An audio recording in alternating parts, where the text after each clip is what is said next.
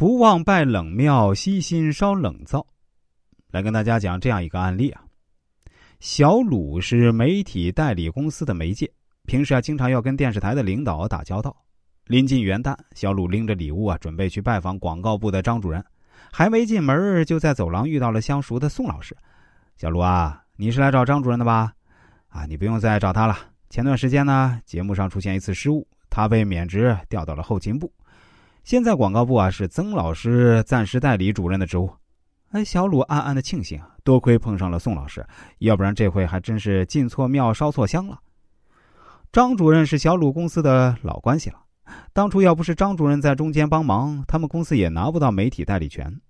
现在他下台了，小鲁觉得挺可惜，心想，看来这次得重新烧香拜菩萨了。小鲁提着一大兜子礼品在走廊上站了一会儿，想：这有句话不是说好吗？闲时多烧香，急时有人帮。不管怎么样，还是应该先去拜访一下被免职的张主任。新上来的曾代主任刚上任，拜访的人肯定很多，自己迟早都会去拜访。可下去的这位张主任现在不去看他，被他知道了以后再见面，那就尴尬了。这种人走茶凉的事儿做出来，可是最伤人心的。张主任在位这么多年，万一又复职也说不定呢。于是啊小鲁问明了后勤部的位置，带着礼物敲开了张主任的办公室。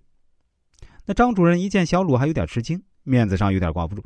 哎，小鲁啊，又是为了你们公司要上的新广告来的吧？我已经不管事儿了，你还是去找新主任吧。哎，看您说的，张主任，我今天啊是特地来看望您的。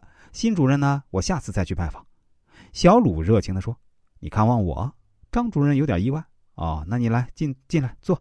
他苦笑着说：“我现在还有什么可看的呀？主任不当了，这事儿也不管了。”还瞧您说的，好像我除了办事儿就不能再来看您了。小鲁把带来的礼物放下，我来看一位尊敬的年长朋友，不行吗？您的事儿啊，我也听说了。我不知道您也会这样子意志消沉。您在台里干这么多年啊，资格最老，懂得最多。您要不要太消极啊？有的时候进就是退，退呢也是进。您迟早还会回去的。张主任失事后，明显感到自己门前冷落鞍马稀。没想到这时候还有人跟他在位时候一样的对他，让他是倍感温暖。哎，果然，这张主任啊，毕竟资格最深，业务最精。几个月后啊，台里就撤销了对张主任的处分，恢复了他广告部主任的职务。这以后啊，小鲁再到台里去送审广告，得到的待遇可想而知。甚至这小鲁跳槽到其他媒体公司，张主任还对他念念不忘，总跟媒体公司打听他的情况。